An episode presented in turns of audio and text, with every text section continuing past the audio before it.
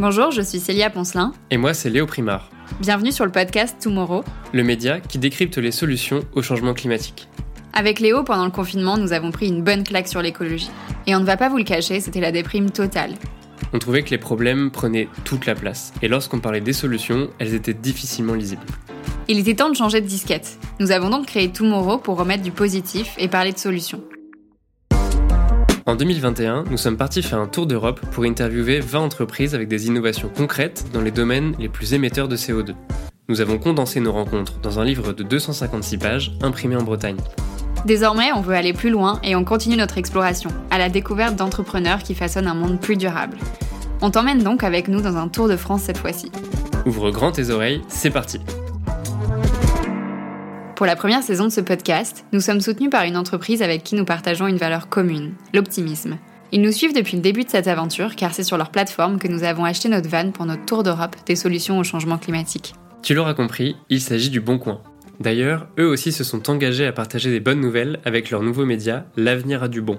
Sur leur site, ils partagent des récits, des portraits, des témoignages et des bons plans pour inventer une société plus créative, bienveillante et respectueuse. L'avenir a du bon est fait pour celles et ceux qui veulent être inspirés, passer à l'action et explorer les initiatives positives.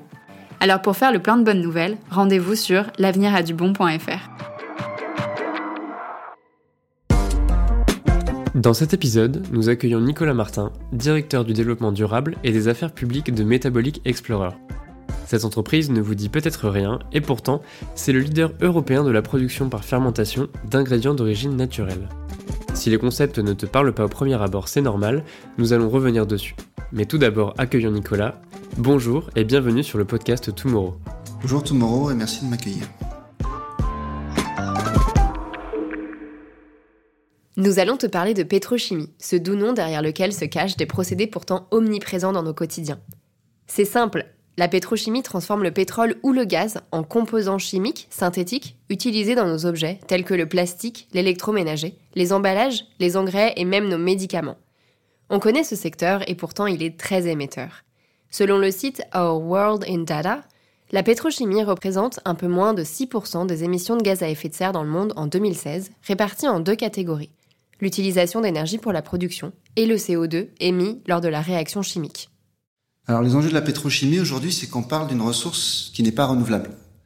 Le pétrole, les, les, ressources fossiles, c'est quelque chose de fini. Une fois qu'on les a utilisées, il n'y en a plus. Ça met des milliers d'années, des millions d'années à se former. Donc là, on parle de quelque chose de non renouvelable et faut, euh, qui n'est pas durable sur le long terme, sur une, sur une ressource euh, finie par définition. Un cycle du carbone qu'on vient interrompre en venant brûler ces ressources. Alors les carbones fossiles sont des ressources qui sont enfouies, qui ont mis des millions d'années à se former, qu'on vient brûler sans, sans possibilité de les régénérer. Ou en tout cas, on les brûle à un rythme beaucoup plus vite, euh, beaucoup plus rapide que celui auquel elles se régénèrent. Donc c'est quelque chose peut, qui n'est pas viable sur le, sur le long terme. On ne prépare pas l'avenir avec le pétrole. Et c'est ça qui nous a paru important de traiter et de, de pouvoir euh, euh, proposer des solutions. Pour revenir à notre sujet de fermentation industrielle, je t'avoue qu'on a tout de suite commencé par aller voir sur Google la définition pour bien comprendre ce qui se cachait derrière ce terme. Selon le réseau d'enseignement en génétique, la fermentation consiste à utiliser des micro-organismes comme moyen de fabrication dans un processus industriel. Le site nous apprend également que l'enjeu est de produire une molécule en quantité pour répondre à un large besoin, mais que cette méthode de production est onéreuse. Donc elle va présenter un intérêt seulement dans la mesure où on souhaite proposer une alternative à la production du pétrole. On touche du doigt notre sujet et la raison d'être de Metabolic Explorer. Mais d'abord, nous voulions en apprendre plus sur la fermentation industrielle de la part de Nicolas Martin. La fermentation industrielle, c'est d'utiliser des, petits organismes, des micro-organismes, des bactéries, euh, pour ce qui nous concerne, pour fabriquer des molécules qui nous intéressent et qui peuvent euh, remplacer des molécules qui sont aujourd'hui faites autrement, et notamment par pétrochimie. On nourrit ces bactéries-là, et ensuite on récolte la molécule qui nous intéresse, un peu comme on récolte le miel euh, dans une ruche euh, euh, avec les abeilles. Et l'intérêt de cette approche-là, c'est que là, on est sur un système renouvelable, puisqu'on va, on va nourrir les bactéries avec des ressources renouvelables, et on peut donc fabriquer indéfiniment ces molécules-là sans puiser dans les ressources. On n'est pas sur un modèle où, type minier, type exploitation, on est sur un modèle circulaire, on est sur un modèle renouvelable. Nicolas nous dit que ce système est renouvelable car il permet de fabriquer indéfiniment. Nous étions curieux de comprendre comment fonctionnaient vraiment les machines et si elles avaient besoin de beaucoup d'énergie. Produire par fermentation, ça demande de l'énergie parce que la fermentation se déroule en milieu stérile. Parce que les bactéries, euh, elles n'aiment pas la concurrence, elles sont fragiles, et s'il y a d'autres bactéries qui rentrent dans le milieu de fermentation, elles vont prendre le dessus. Donc pour euh, empêcher ça, on travaille en milieu stérile, et donc on utilise beaucoup de vapeur pour euh, stériliser nos fermenteurs. Donc il faut imaginer un fermenteur comme un gigantesque chauffe-biberon euh, qu'il faut euh, qu'il faut stériliser, sauf que là le chauffe-biberon il fait huit étages quoi. Donc il faut de la vapeur. Aujourd'hui, notre vapeur est produite avec du gaz. Et donc c'est notre c'est le gros impact de, en termes de, de, nos, nos, émissions. On va traiter cet aspect-là en réduisant nos consommations de gaz et en utilisant des chaudières biomasse donc euh, avec du bois déchet. Donc là aussi, un cycle court euh, euh, du carbone pour, pour décarboner nos, nos productions. Alors, si on parle un peu de cette production avec des ingrédients d'origine naturelle, nous avons demandé à Nicolas d'où provenaient ces bactéries et comment est-ce que l'entreprise les avait découvertes. Alors, il y a plusieurs des bactéries, il y en a un nombre très très important. Elles n'ont pas toutes la même capacité à, à être utilisées et le savoir-faire justement de chez Metabolic Explorer, c'est d'être capable de modifier ces bactéries, donc on parle de biotechnologie, pour leur faire fabriquer des molécules qui nous intéressent dans des conditions économiques intéressantes. La bactérie qu'on utilise le plus chez Metabolic Explorer, c'est Escherichia coli, qui est une bactérie très répandue, et elle a la particularité d'être assez plastique, c'est-à-dire qu'on peut la, assez facilement la modifier pour lui demander de produire plus ou moins intensément telle ou telle molécule. En fait. Donc on, on détourne un petit peu son système métabolique pour qu'elle euh, fabrique la molécule qui nous intéresse à partir des matières premières avec lesquelles on la nourrit. Donc on utilise ces bactéries et euh, les bactéries quittent pas l'usine en fait. une fois que la, bactérie fabrique la molécule qui nous intéresse, on va purifier, récolter uniquement cette molécule-là et la, bactérie elle est ensuite euh, inactivée, c'est-à-dire on la, tue hein, et elle est, utilisée comme coproduit après pour, dans notre cas, nourrir les poissons. Ce que je retiens, c'est que la fermentation est une production d'énergie à partir de sucre.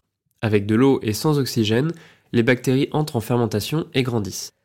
Les bactéries sont ensuite purifiées et utilisées pour différents usages. La nutrition animale, dans les cosmétiques, pour remplacer des matériaux comme le polyester ou des fluides comme les encres et peintures.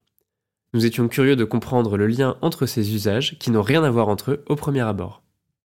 Alors effectivement, on pourrait se dire qu'il n'y a pas grand-chose en commun entre le, les crèmes anti-rides et l'alimentation des poulets.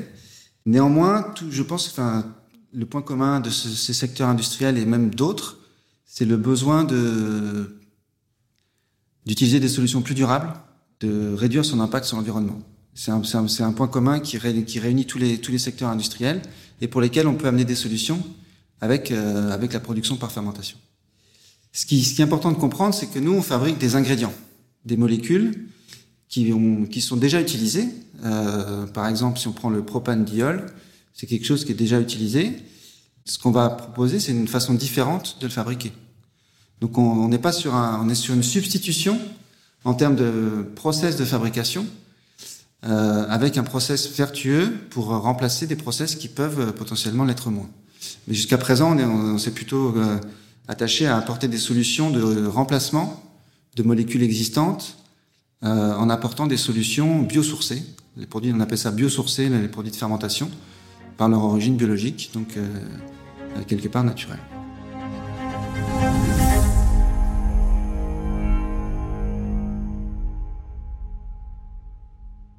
Les biopolymères nous intéressent particulièrement.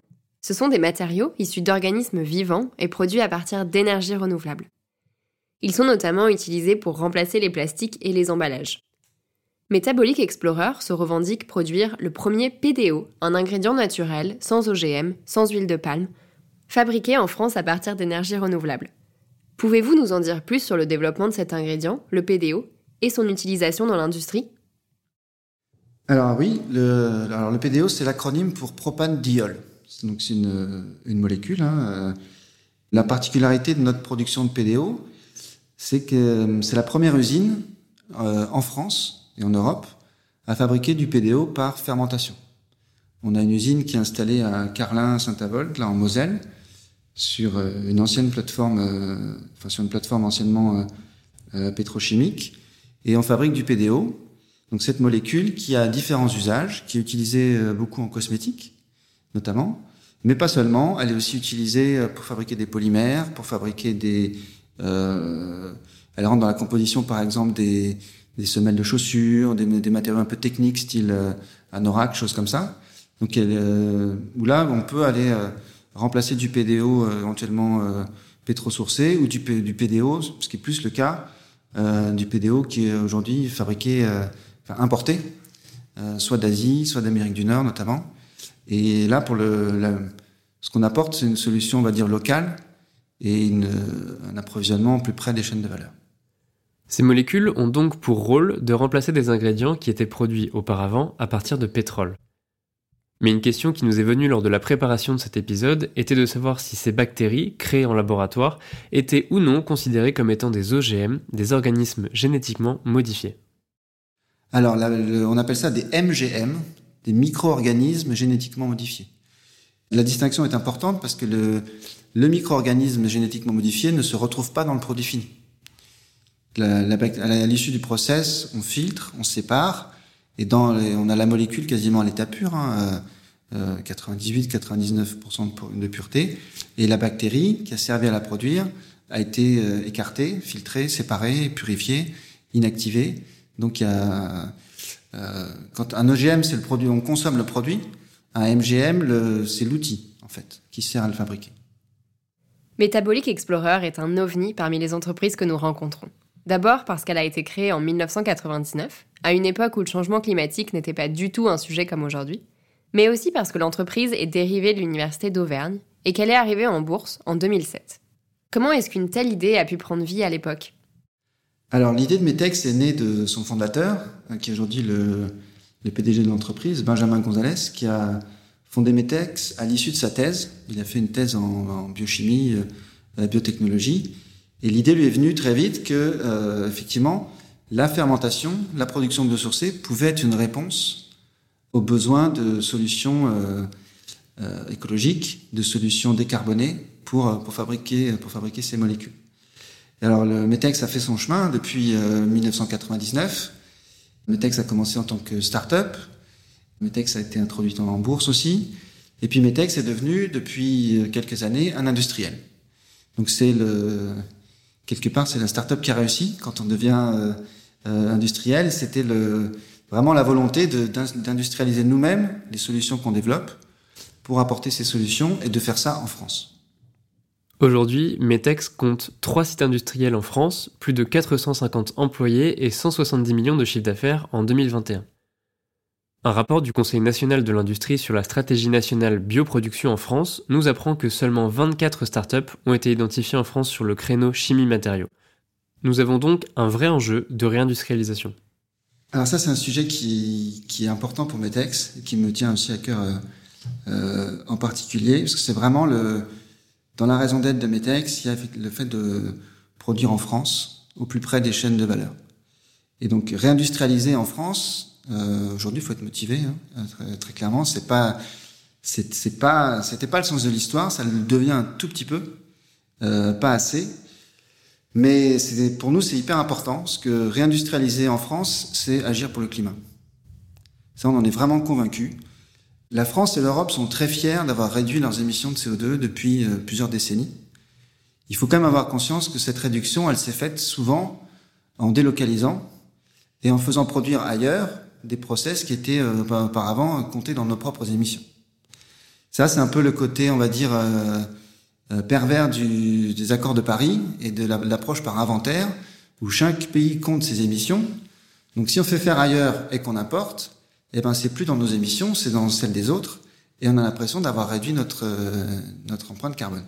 Alors qu'on emprunte, on augmente l'empreinte carbone de ce qu'on importe. Donc euh, ça très clairement, euh, il faut le, il faut le, il faut le dire, il faut le dire, et il faut euh, plutôt que de faire fabriquer ailleurs avec des émissions, je vous parlais tout à l'heure de facteur 5 par rapport à la Chine, il vaut mieux augmenter un petit peu les empreintes carbone chez nous en ayant plus d'usines, mais avec, des usines qui fabriquent mieux, qui émettent moins, que leurs concurrents dans des produits dans, dans les pays desquels on importe. Alors c'est pas évident parce que tout le monde n'est pas forcément content de voir une usine qui s'installe près de chez soi. Une usine, euh, ça peut faire du bruit, ça peut émettre des odeurs, des choses comme ça. Mais une usine, ça crée aussi des emplois. Ça fait vivre une filière, ça fait vivre une, euh, un site industriel, etc. Donc on pense nous que c'est un modèle vertueux.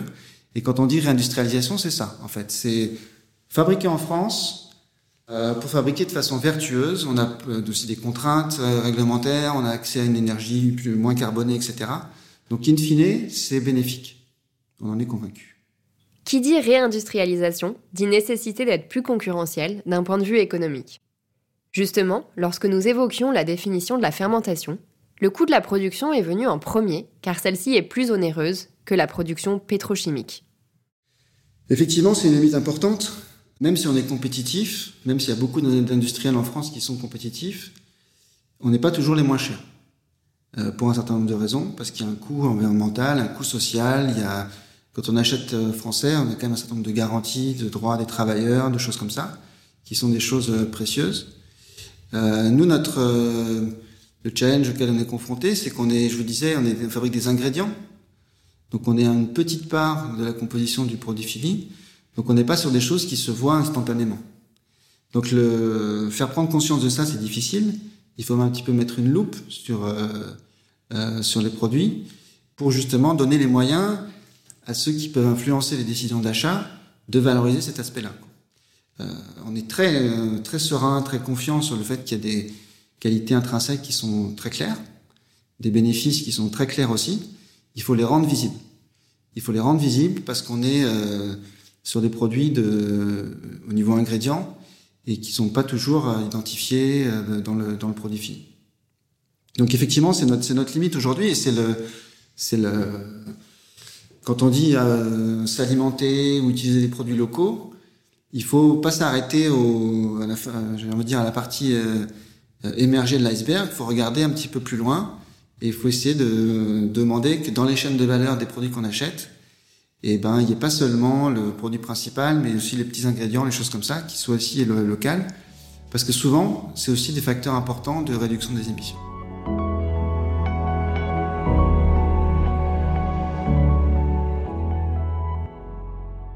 Sur cette question de la réduction des émissions de gaz à effet de serre, nous avons interrogé Nicolas pour savoir si Metabolic Explorer avait pu faire le bilan carbone de ses produits, notamment en comparaison des produits pétrosourcés.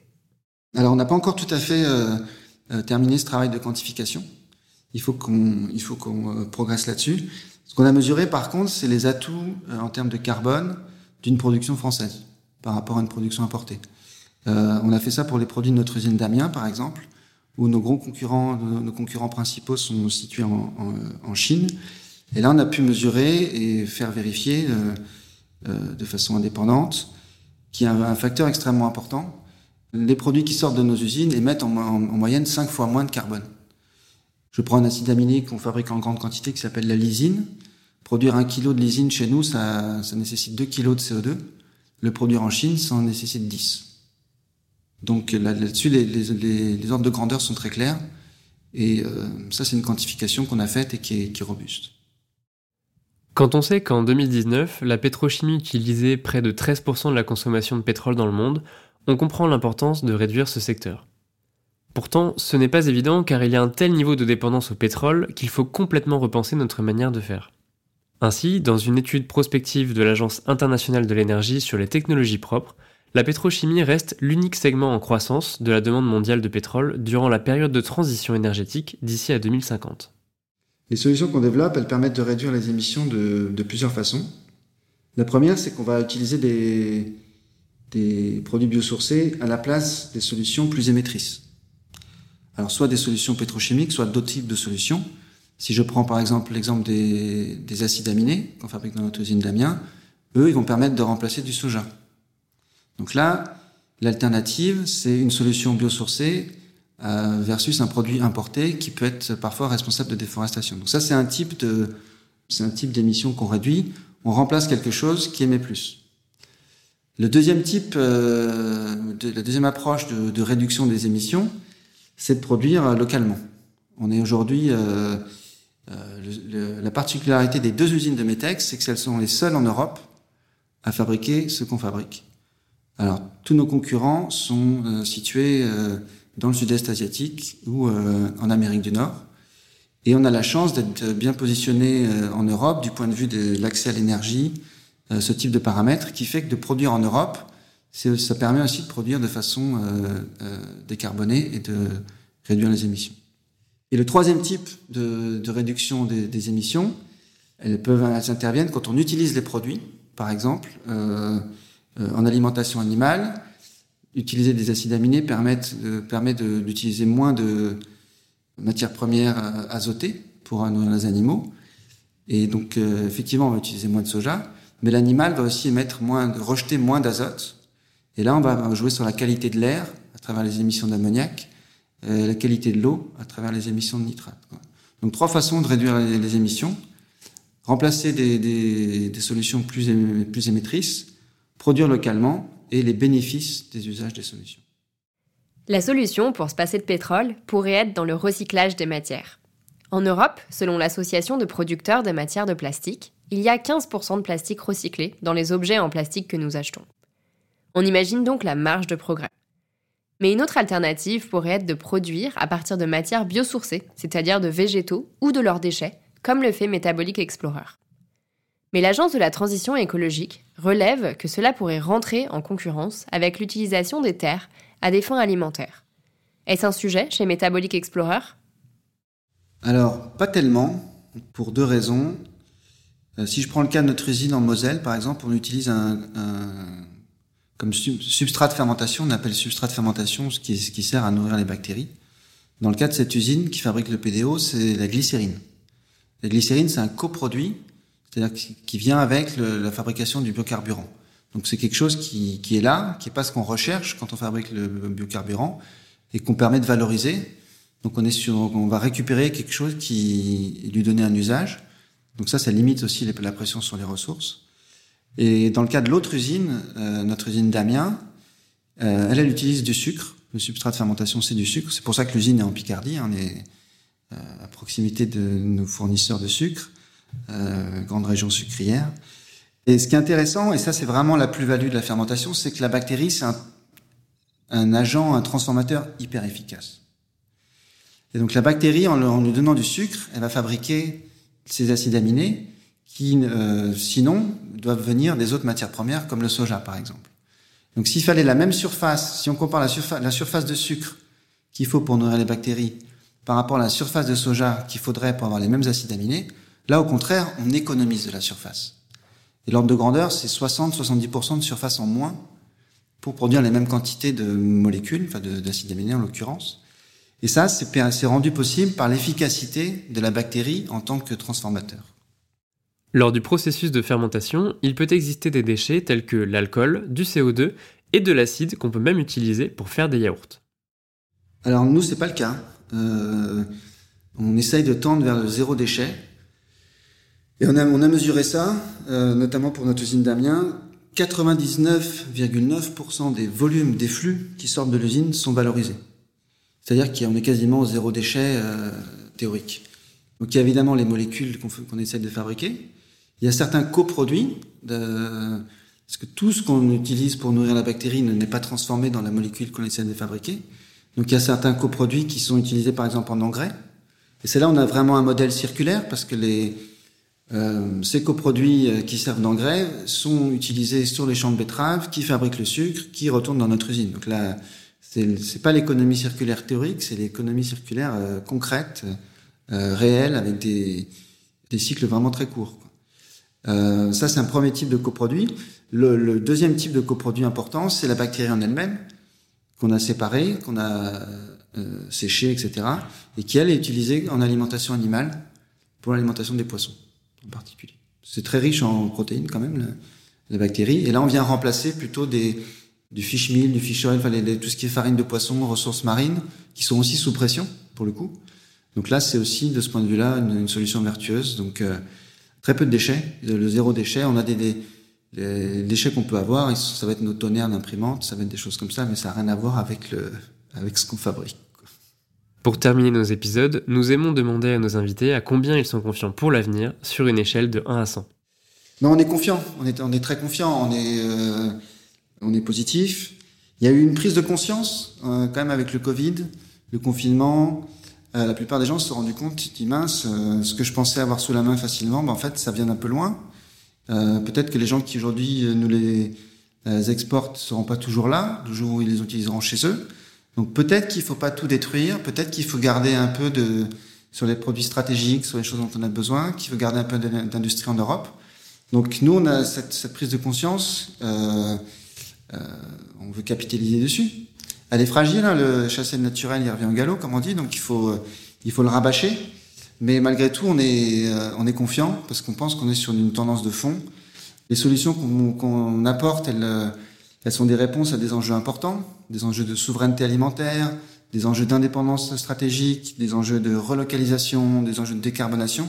Ça, ça nous paraît être des tendances de fond qui devraient s'amplifier et c'est ce qui nous rend optimistes. Notre échange se termine et ce que je retiens, c'est que les bactéries, une fois modifiées, ont le pouvoir de remplacer des ressources non renouvelables venant du pétrole. C'est une industrie fascinante qui est présente partout dans nos vies et qui a bien besoin d'être décarbonée. Merci donc à Metabolic Explorer et à Nicolas Martin d'être venus à notre micro pour cette plongée dans l'univers de la biochimie. Merci pour ton écoute, nous espérons que tu as aimé cet épisode. Si tu penses que d'autres personnes devraient aussi l'écouter, n'hésite pas à nous mettre 5 étoiles sur les plateformes, c'est super précieux et ça nous donnera un gros soutien pour le projet. En attendant le prochain épisode, tu peux commander le livre Tomorrow sur notre site tomorrow-project.com et nous retrouver sur Instagram ou sur LinkedIn. À très vite pour une prochaine exploration.